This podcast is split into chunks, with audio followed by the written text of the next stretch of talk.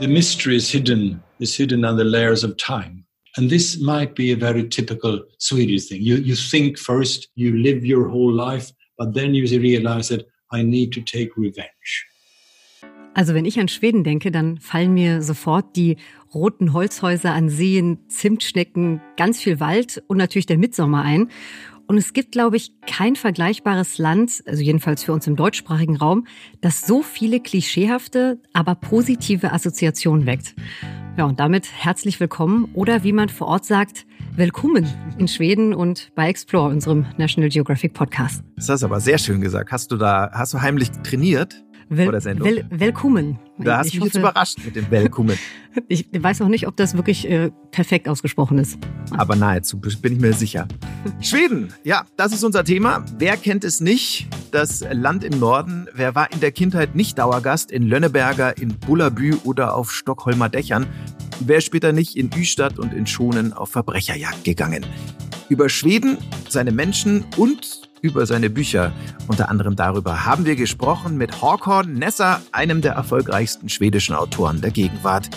Ihr dürft euch auf ein informatives, auf ein unterhaltsames und auf ein sehr sympathisches Interview freuen. Das Gegenteil von Angst ist Neugierde. Und die Neugierde, die sollte man wieder aktivieren. Das sagt zumindest Asa Linchong, unsere zweite Gesprächspartnerin in dieser Folge.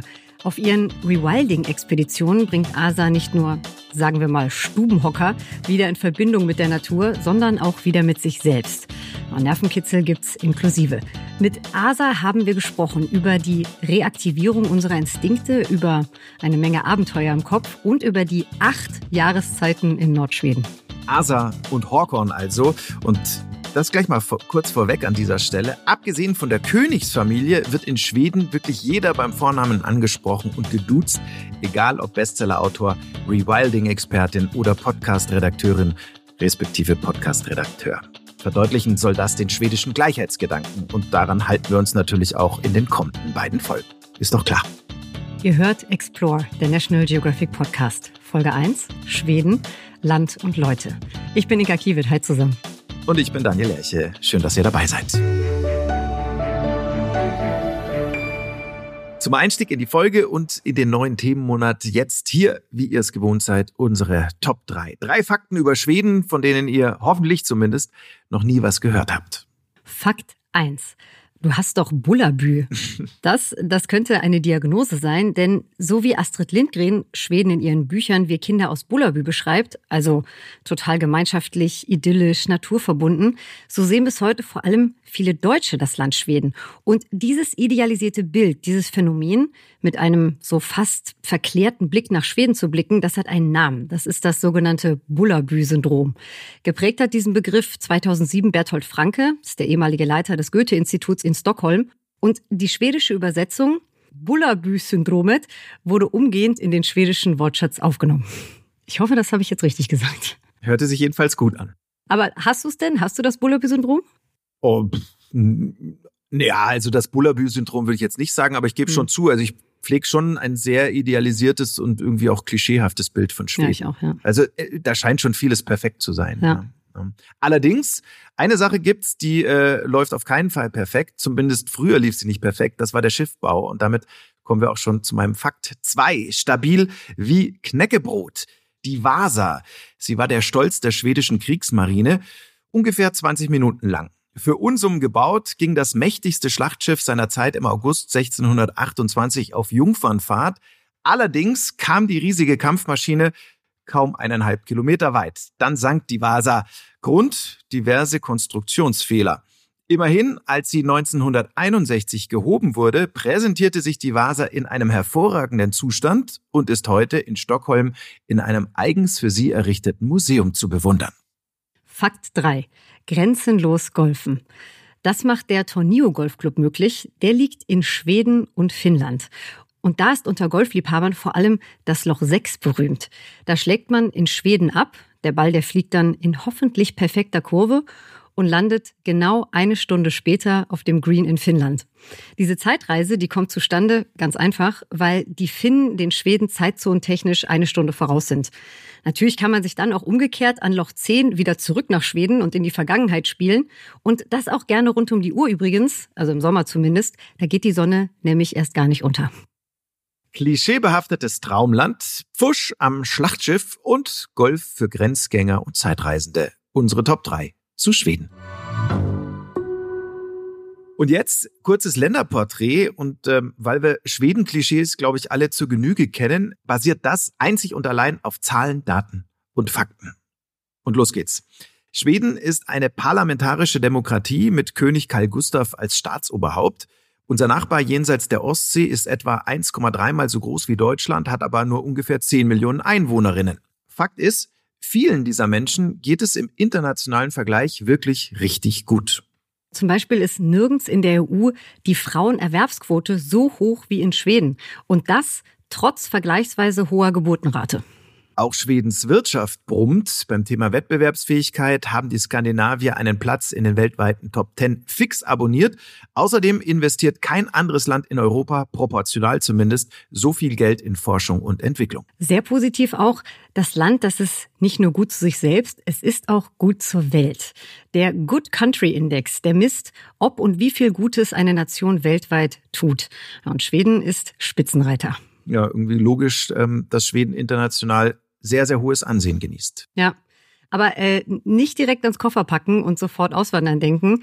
Auch im hohen Norden ist nicht alles perfekt. Stimmt. Ähm, besonders viele Schlagzeilen macht ja neben dem Corona-Sonderweg natürlich die sogenannte Bandenkriminalität in Schweden. Polizei und Regierung mhm. sprechen inzwischen sogar von einer Systembedrohung durch kriminelle Clans auf Zitat Bandenkriminalität mit vereinzelten gewaltsamen Auseinandersetzungen weist mittlerweile auch das Auswärtige Amt in seinen Reise- und Sicherheitshinweisen für Schweden hin.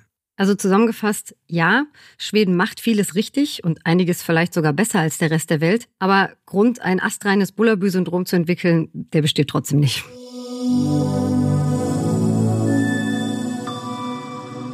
Wir haben es am Anfang ja schon kurz erwähnt. Zu Schweden hat hierzulande eigentlich jeder ein paar sehr, sehr konkrete Bilder im Kopf. Und das könnte daran liegen, dass viele das Land schon x-mal besucht haben. Vielleicht nicht unbedingt per Auto oder per Flugzeug oder per Zug, dafür aber per Buch. Schwedische Autoren haben es speziell den Deutschen ja sehr angetan. Ihre Werke schaffen es regelmäßig, wenn nicht sogar permanent, auf die Bestsellerlisten. Also Daniel und ich haben uns bei der Recherche gefragt, woher kommt denn eigentlich diese Begeisterung für schwedische Literatur, also speziell für die sogenannten Schwedenkrimis. Und warum sind schwedische Autoren und Autorinnen so wahnsinnig erfolgreich bei uns? Antworten auf diese Fragen zu finden, das war Daniels, also deine Aufgabe für diese Folge. Und ich bin fündig geworden, mhm. dank dir unter anderem, Inka, denn es war ja deine Idee, Fragen zur schwedischen Literatur direkt an einen der bekanntesten schwedischen Literaten zu stellen, nämlich an Håkon Nesser einer meiner absoluten Lieblingsautoren. Und ich war auch, Daniel, ein bisschen, ein bisschen sehr neidisch, als du mir das Bild von eurer Interview-Videokonferenz geschickt hast.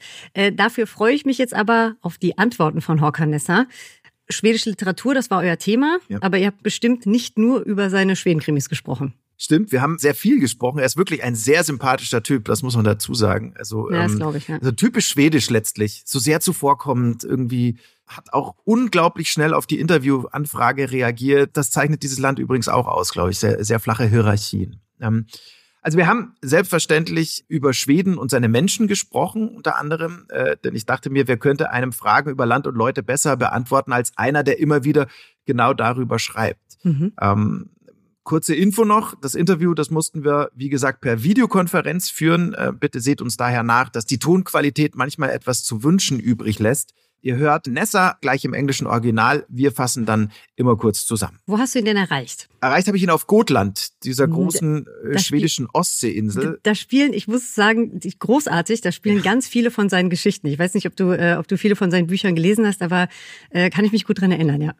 Ich habe in der Tat noch kein einziges gelesen. Ich bin aber gerade dabei. Äh, er hat mir verraten, was seiner Frau äh, am besten gefällt, welches bei seiner Bücher das ähm, habe ich mir dann bestellt und, und lese es gerade. Es mhm. ist die Schatten und der Regen. Aber das nur, das nur nebenbei. Mhm. Genau. Also er wohnt ähm, und schreibt auf Gotland und in Stockholm. Das Gespräch geführt haben wir Mitte Dezember war das und passend zur Jahreszeit wollte ich erstmal von ihm wissen, inwiefern diese langen, dunklen schwedischen Winter vielleicht auch Einfluss auf all die nicht weniger dunklen schwedischen Krimis haben.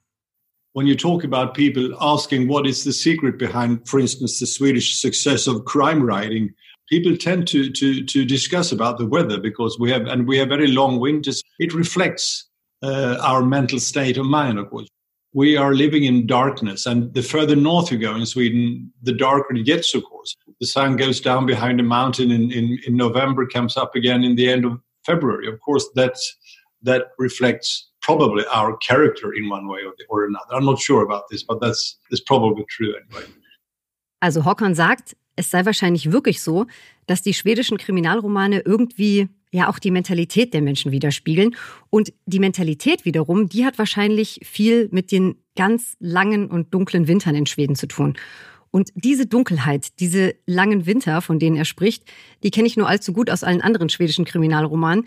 Die sind dann natürlich immer wieder Thema. Also das muss ich auch wirklich sagen. Lebensbejahend ist wirklich was anderes. Ich bin, ja, ich bin großer Schweden-Fan. Ich war auch schon x-mal da, ähm, nicht nur in Büchern. Und klar, am Ende sind meine Erfahrungen natürlich höchst subjektiv, aber ich sag's mal so, äh, im schwedischen Sommer die Nacht im wahrsten Sinne des Wortes zum Tage machen, jederzeit wieder, immer gerne, aber den schwedischen Winter, den, den brauche ich persönlich echt nicht nochmal. Ja, also es ist wirklich ähm, nasskalt und dauergrau und ja, ja, ja, also im besten Fall liegt noch ordentlich Schnee, aber also, nee, da ist der Funke nicht übergesprungen bei mir. Håkon meinte in diesem Zusammenhang übrigens auch noch ähm, zu mir, erträglich wäre der Winter für ihn in Schweden, wenn man Januar und Februar einfach, einfach streichen könnte, einfach überspringen. Hm. Aber eigentlich müssten diese dunklen Monate in Schweden ideal sein, um Schweden-Krimis zu schreiben, habe ich mir gedacht, gerade beim Zuhören, oder? Klingt logisch. Ähm, ja. Stimmt aber nur teilweise. Ich habe ihn gefragt, okay. welchen Einfluss die äußeren Bedingungen auf das Schreiben bei ihm haben ob es für ihn im gotländischen Winter zumindest denkbar wäre, zum Beispiel einen leichten, humorigen Sommerroman zu schreiben. Und geantwortet hat er folgendes. Oh yes, it would. It would. Uh, absolutely. I think it's, uh, at least for me, it's, uh, it's good to have this distance, not writing about the surroundings that you see. It would be very great. So I, I, I, I can very, I would never write uh, what did you say a summer comedy a really summer because that's not my, that's not my line of writing but but you have to forget your surroundings and it shouldn't be too beautiful some people think that if, if, if you sit in a very nice spot and you can you can overlook the blue sky and, and the lovely nature etc it's difficult to write then. You, it's better to stare into a gray wall because then you can you can imagine things instead of because it, it could be disturbing to to when the surroundings are are too beautiful at least for me Voll interessant. Also Håkan Nesser könnte theoretisch im mhm. gotländischen Winter einen leichten Sommerroman schreiben, was du ihn gefragt hast. Klar, praktisch passt das natürlich überhaupt nicht in seinen Schreibstil rein. Aber anders als viele vielleicht denken, inspiriert ihn nicht der blaue Himmel und der Blick in die wunderbare Natur, sondern der Blick auf eine graue Wand. Ja. Das lenkt ihn nämlich nicht ab. Also mit Blick auf diese, logisch. Ja. Also mit Blick auf diese triste Wand, woran schreibt er denn gerade? Ähm, also aktuell sitzt er an den letzten Korrekturen seines neuen Buches, das voraussichtlich im September bei uns rauskommen wird. Äh, ah, okay. Chess Under the Volcano heißt es. Und eigentlich war es schon letzten Januar fertig. Pech für Hawker nur, dass die Story im Jahr 2020 spielt. Und ähm, so wurde auch er beziehungsweise das Buch von der neuen Corona-Realität eingeholt. Hm. Und er musste eben große Teile umschreiben. Ich glaube, es geht gerade vielen Autorinnen und Autoren so, ne? Äh, in der hm. Pandemie sämtliches auf Corona umzumünzen. Anyway, Chess Under the Volcano, das merke ich mir. Ja. Und was ich ja so liebe an den schwedischen Krimis, das sind diese knurrigen, eigenbrötlerischen, ähm, aber auch oft ganz witzigen Kommissare und Kommissarinnen. Und so ganz alleine scheine ich ja nicht zu sein mit meiner Liebe zu späten Krimis. Ne? Konnte er dir sagen, warum diese Bücher bei uns so wahnsinnig erfolgreich sind? Konnte er, wobei das natürlich schon auch eine sehr, sehr komplexe Frage ist, ähm, mhm. die man unter diversen Aspekten beantworten muss. Fakt ist zunächst mal, viele der Bücher sind einfach gut. Ja, das stimmt. Hawkon sagt, das ist auch logisch, wir schreiben so viele Krimis, da müssen auch immer ein paar richtig gute bei rauskommen einfach.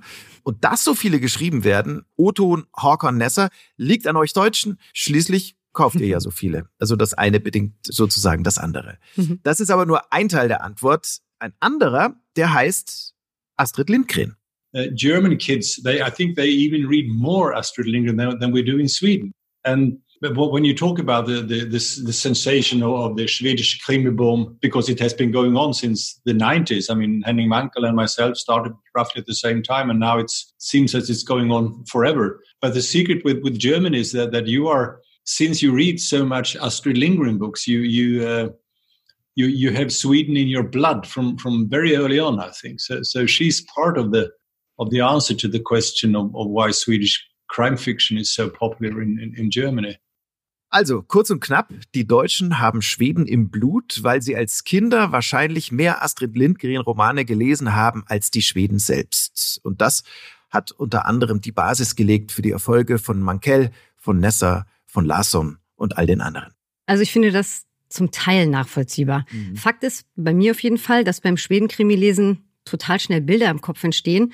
Also ich würde es für mich persönlich mal so drehen, vielleicht haben Pippi Langstrumpf oder Kalle Blomquist oder Ronja Räubertochter irgendwann mal die Vorarbeit geleistet.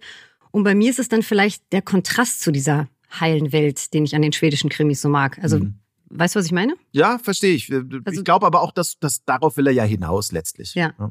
Ähm, weil du gerade ein, paar Beispiele aus der heilen Welt genannt hast. Mhm. Ähm, mein Lindgren-Liebling ist übrigens Michel aus Lönneberger.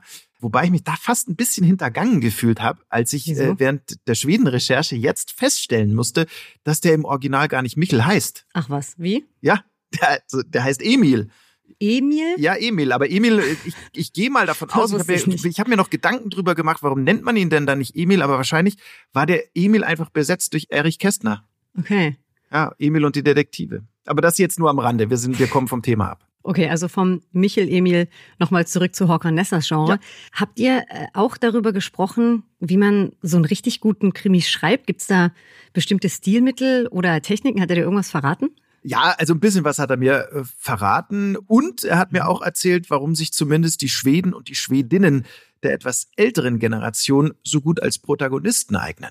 Typical Swedes from a certain generation at least. They are very dark, gloomy. you don't say a lot, and uh, you could be you're depressed, perhaps suicidal, and you have a lot lot of things inside that doesn't show on the outside. And this this kind of, of person fits very well into a crime novel as well. There is an English expression saying, "Revenge is a dish best served cold," which means that if you if you if you want to have an interesting murder case, for instance, the interesting thing is that somebody's dead and the police or the detectives are supposed to find out why is this person shot in his head and he's lying somewhere in the woods? What happened?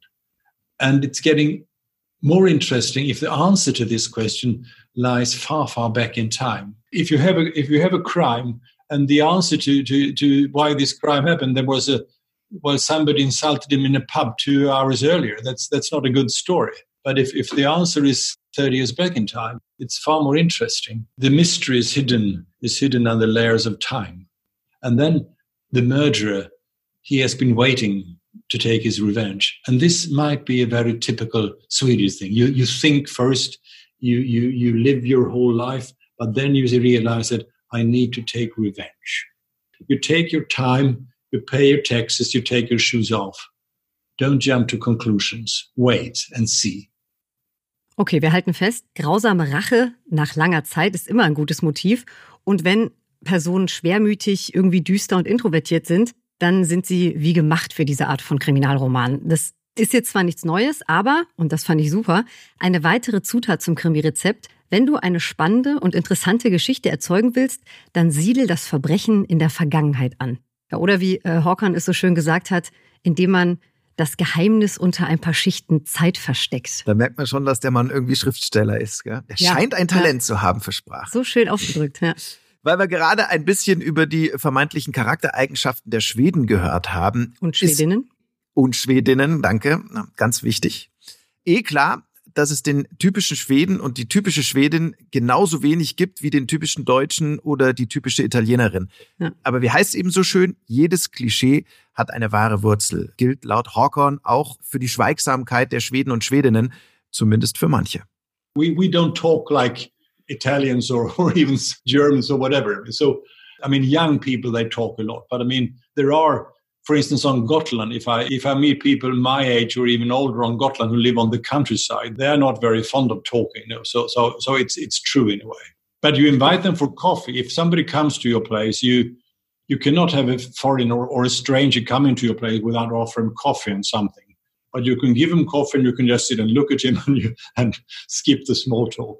I think that Montesquieu wrote about this. I think when, when it's and it has to do with climate. It's not uh, it's not easy to talk a lot when your lips are frozen. Er sagt also, die jungen Leute in Schweden sind schon sehr kommunikationsfreudig, aber speziell ältere Menschen auf dem Land gelten als eher wenig redselig. Aus einer Einladung zum Kaffee sollte man dort jedenfalls nicht unbedingt eine Aufforderung zum gemütlichen Schwätzchen ableiten. Und auch hier wieder eine Anspielung auf den Winter. Wie sagte Montesquieu so schön, es ist einfach schwer mit gefrorenen Lippen zu sprechen. Hat er recht. Vor allem in unserem Job. Wobei, also bei mir ist es gerade schön warm in meiner Tonkabine. Aber als ich dir gerade zugehört habe, ja. hatte ich sofort dieses, dieses Bild im Kopf, wie ich da in einer gotländischen Küche mit meinem dampfenden Kaffee in der Hand sitze und niemand mit mir reden will. Ja, jetzt bist du wenigstens darauf vorbereitet. Nimm ja. dir ein Buch mit, liest einen schönen Schweden-Krimi. ähm, Hakan hat noch eine wirklich schöne Anekdote erzählt. Da geht's im, im weitesten Sinne auch um Geselligkeit. Mhm. Und zwar geht's um einen Nicht-Schwede, der mal äh, zum traditionellen Crayfish-Essen, also zum Flusskrebse-Essen eingeladen wurde. Hört selbst. When you eat crayfish, there is a lot of rubbish. You, you throw shells away. And um, this guy, he came to to a place and he had crayfish for the first time in his life. He sucked it. You're supposed to to eat them in a certain way, and you you. It's a very dirty job. But they were sitting outside, and and he was, and they were just throwing the the shells and the rubbish away, and they picked it up on on the on the ground afterwards. But then a week later, he came in the same situation, but they were indoors. So they were eating crayfish indoors, and and he thought he would he would show the, the Swedes how to do it properly. So he started shells and stuff away inside, but nobody told him that it's wrong. You can't do this. Instead, everybody else they did the same, just so she he wouldn't lose face, so he wouldn't feel ashamed. And then they had to clean the whole apartment for for, for a week, a couple of weeks actually. But there's also typical Swedish. Don't don't insult anybody. Make it soft. Also dieser nicht schwedische Besucher hatte gelernt, die schmierigen Reste, die wirft man beim Flusskrebseessen einfach mal schön auf den Boden. Und das hat er gemacht. Mhm. Allerdings saß er beim zweiten Essen eben nicht mehr draußen im Garten, sondern drin in einer Wohnung. Und äh, die Reaktion der anderen Anwesenden, anstatt etwas zu sagen und ihn damit vielleicht in eine unangenehme Situation zu bringen, haben sie es einfach genauso gemacht und dann in Kauf genommen, die Wohnung wahrscheinlich eine Woche lang putzen zu müssen. Mhm. Weil, typisch schwedisch, bring niemanden in Verlegenheit, sei immer schön zurückhaltend. Das ist eine schöne Anekdote, finde ich. Und ähm, ja. also sie überträgt ja das Wesentliche, zuvorkommend und mit viel Rücksicht den Gästen begegnen. Das ist eine gute Einstellung, finde ich. Stimmt. Und dazu passt auch noch, was Horkon erzählt hat, als ich ihn gefragt habe, was er an seiner Heimat ganz besonders schätzt. At least one feature I'm very proud of that is called every man's right. Which means that you are allowed to walk freely in the woods. You're you're not supposed to go into people's gardens, but in the woods, in the nature, you are allowed to walk freely. You can put up your tent. You can sleep for one or two nights. You can pick berries. You can put blueberries or whatever. You're allowed to do that. If you own land in Sweden, you are not allowed to say, "Get off my land," because everybody has a right to the land. If you go, for instance, to the United States, you, you, you can put up a sign and say, no trespassing, please. Don't go here. I will shoot you. So, I mean, but but this everyman's right is it is a wonderful thing, and I think we have the same in more or less in, in Finland and in Norway. Also stolz ist Hauker Nesser auf das sogenannte Jedermannsrecht. Das besagt, dass man in der freien Natur im Prinzip überall seine Zelte aufschlagen und ein oder zwei Nächte bleiben darf. Und keiner hat das Recht, einem das zu verbieten. Dazu kann ich aus eigener Erfahrung noch ähm, was erzählen. Mhm. Äh, Schweden ist ja wirklich ein Eldorado für Camper. Ich ja. habe äh, vor ein paar Jahren mal eine lange Tour äh, per Campingbus durch Schweden gemacht. War wirklich eine meiner besten Reisen überhaupt. Man kann wirklich fast überall stehen bleiben und übernachten. Das ist schon mal ein absoluter Luxus. Und äh, wirklich richtig großartig. Man darf an der Küste und an den fünf größten Seen des Landes darf man angeln, auch ohne mhm. Lizenz und Angelschein. Äh, ja, und wir haben das auch wirklich ausgenutzt. Da kam bei uns äh, andauernd selbstgefangener Fisch auf dem Grill. Ja, genau an so einen Aufenthalt in Schweden kann ich mich auch noch ganz gut erinnern. Bevor wir jetzt aber hier gleich wieder Bullabü haben beide, hätte ich noch eine letzte Frage, vielleicht auch zwei, zu deinem Gespräch mit Håkan Nessa. Ja, ein bisschen Zeit haben wir noch. Schieß los. Also man darf ja nicht vergessen, ne? Håkan Nessa international gefeierter Bestsellerautor. Mhm. Seine Bücher, die sind in Schweden Schullektüre und werden in zig Sprachen übersetzt. Schreibt Håkan Nessa nur oder liest er auch selbst Krimis? Und ja. warte, wer ist eigentlich sein Lieblingsautor oder seine Lieblingsautorin? Ja, also er liest natürlich auch gerne ähm, auch Schweden-Krimis mhm. und da nicht nur die eigenen. Sein Lieblingsautor, der ist aber kein Schwede, sondern ein Brite, bekannt für seine Spionageromane.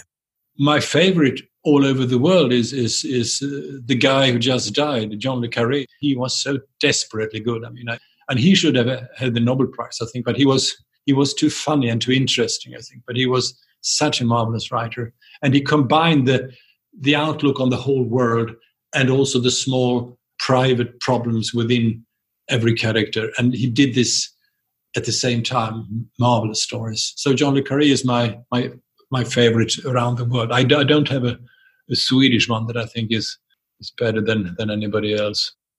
John Le Carré, also Håkon Nessers Lieblingsautor, weil er, wie er sagt, so brillant geschrieben hat und es verstanden hat, den Blick auf die große, weite Welt mit den kleinen privaten Problemen seiner Figuren zu verknüpfen. Oh, das weiß ich jetzt also auch. Falls ihr euch noch inspirieren lassen wollt, welchen schwedischen Krimi-Autor bzw. welche schwedische Krimi-Autorin Håkon Nesser aktuell besonders empfiehlt, unter anderem die Antwort auf diese Frage findet ihr auf nationalgeographic.de. Da haben wir weitere Auszüge des Interviews für euch bereitgestellt. Viel Spaß beim Lesen. Explore, der National Geographic Podcast. Ihr hört Schweden, Folge 1, Land und Leute. Schön, dass ihr dabei seid. Schon mal was von Nature Deficit Disorder gehört? Wörtlich übersetzt Naturdefizitstörung. Es soll heißen, der Mensch hat immer weniger Bezug zur Natur, hat sich sozusagen von ihr entfremdet. Und genau das spüren immer mehr Menschen, dass ihnen da was abhanden gekommen ist, dass ihnen die Verbindung zur Natur fehlt. Und genau an dieser Stelle kommt Asa Lindschong ins Spiel, unsere zweite Gesprächspartnerin in dieser Folge. Rewilding. Unter diesem Motto bietet ASA Seminare und Abenteuerexkursionen in die schwedische Wildnis an. Das Ziel, stark verkürzt, die Teilnehmer sollen zurück zu einem wilderen, zu einem natürlicheren Zustand finden, Gefühle und Instinkte wieder stärker wahrnehmen. Und Asa, die lebt dieses Konzept auch selbst. Also sie lebt mit ihren beiden Töchtern in dem kleinen Dorf Rasunda in der Provinz Jämtland im Nordwesten Schwedens. Da starten übrigens auch ihre Exkursionen. Da gibt's super viele Rentiere und Elche, dafür aber nur drei menschliche Einwohner pro Quadratkilometer.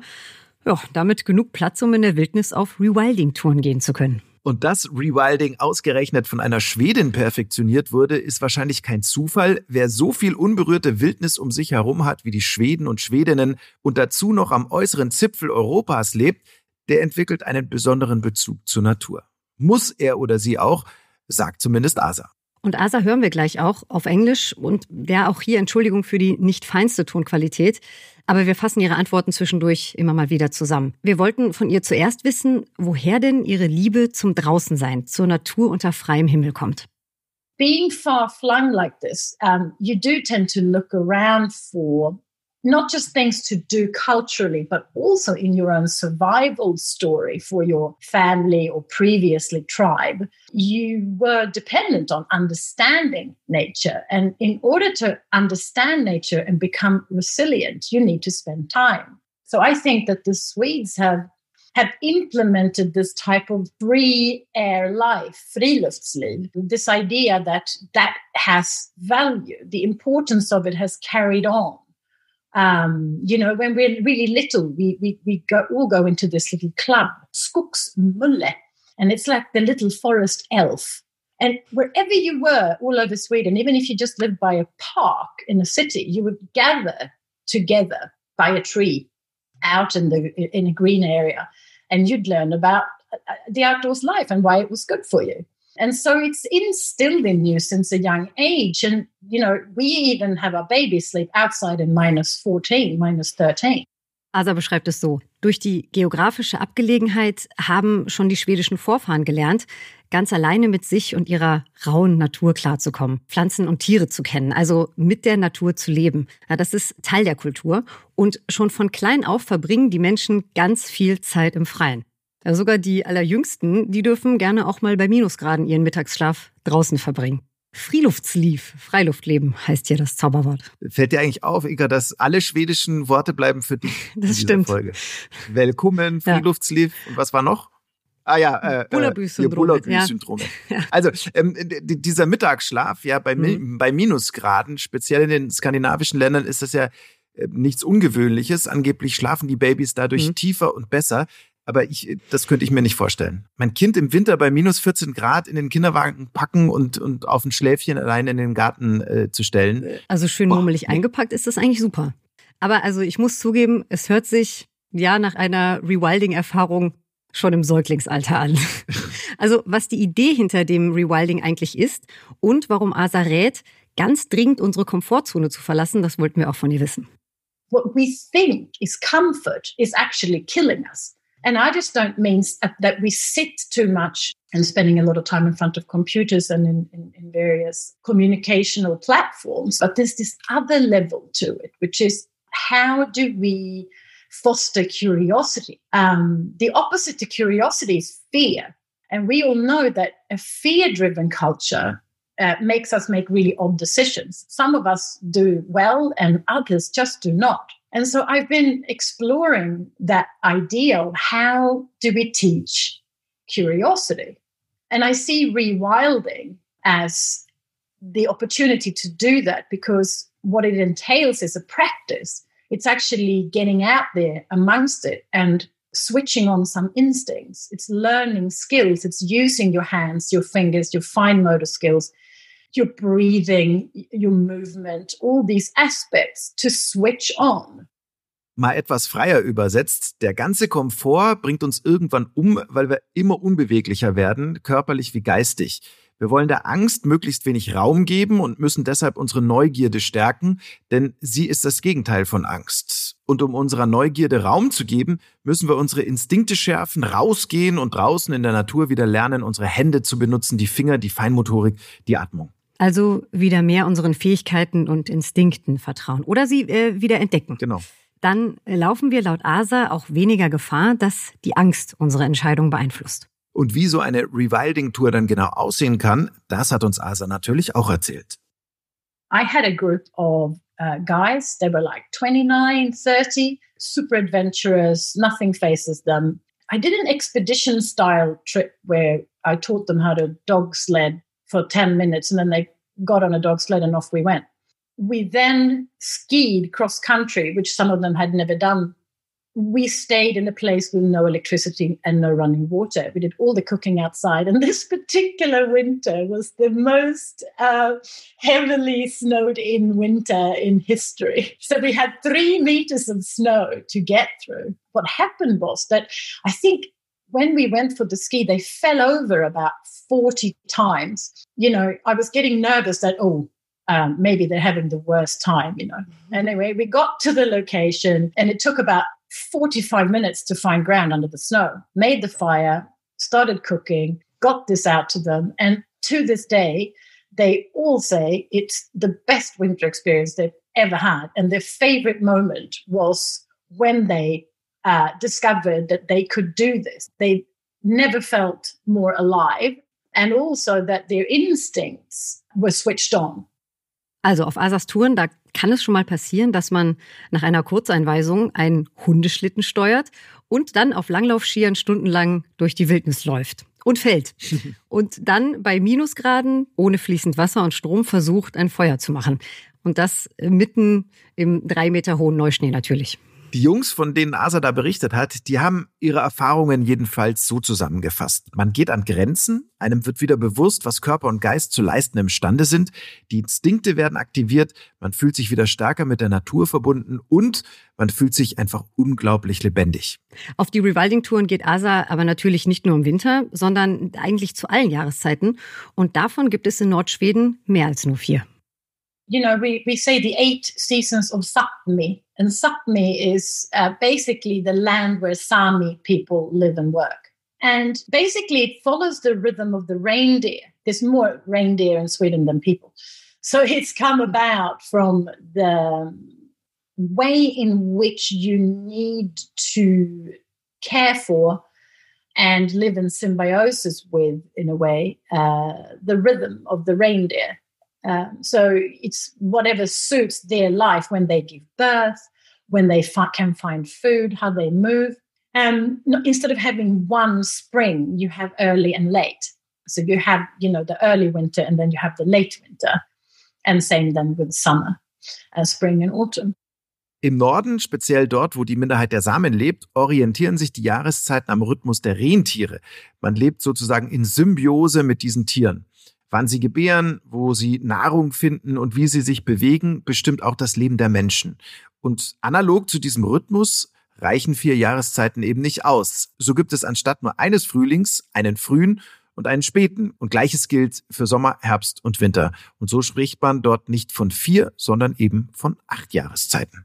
Das war neu für mich, diese acht Jahreszeiten. Also, wir halten fest, Rewilding, so wie Asa es beschreibt, das geht bestimmt auch an vielen Orten der Erde und nicht immer muss man dafür gleich ja eine geführte Tour buchen. Ja, aber ich denke schon, mhm. wer Lust hat, Schweden und äh, bei der Gelegenheit auch gleich noch sich selbst besser kennenzulernen, der ist auf so einer Rewilding-Tour, auf so einem Trip durchs wilde Jämtland bei Asa bestimmt richtig gut aufgehoben.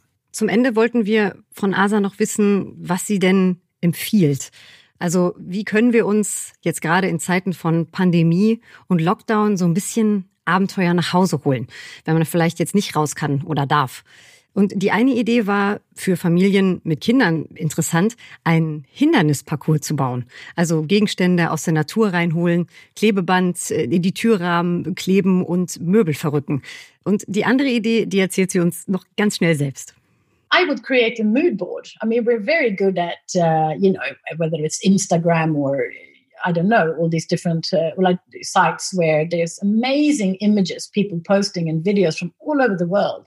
Um, get some of those and, and, and watch them together or print them and put them on the wall or, you know, talk about, um, you know, how do you think about what you want to do when we don't have to be cooped up here? Uh, there's nothing wrong with traveling in the mind. Um, I would even say closing your eyes and thinking of your favorite places and trying to put that into words. Sharing with your kids some of the best places you've been to, because sometimes we forget about that. So, sharing those stories is very powerful. Uh, maybe bedtime stories should be about your own life right now and about amazing places where you've been.